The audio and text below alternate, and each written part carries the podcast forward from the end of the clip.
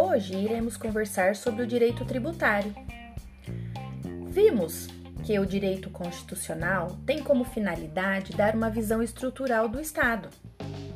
Já o direito administrativo funciona como um caráter funcional do Estado.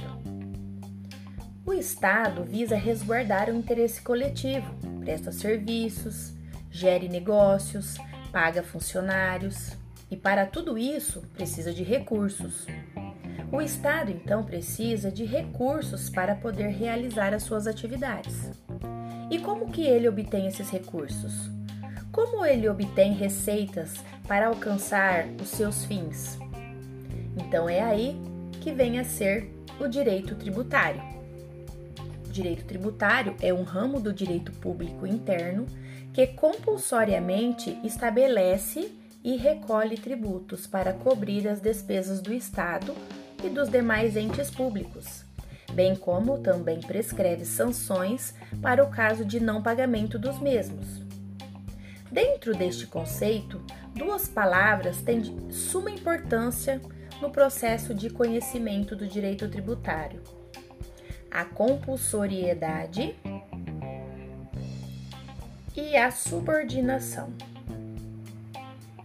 Vejam, compulsório é aquilo que é obrigatório, aquilo que é mandado e ditado sem possibilidade de questionamento.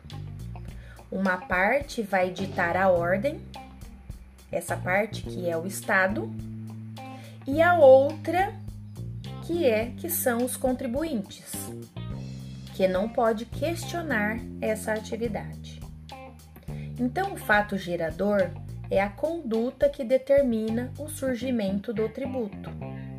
Chega-se à conclusão que as relações jurídicas travadas neste ramo são eminentemente de subordinação, ou seja, o Estado se reveste do poder de império e faz com que todos, de forma compulsória, obrigatória, paguem os tributos por ele estabelecidos. Neste caso, existe uma relação de desigualdade entre as partes envolvidas. Uma parte manda, Estado, e a outra obedece, contribuintes.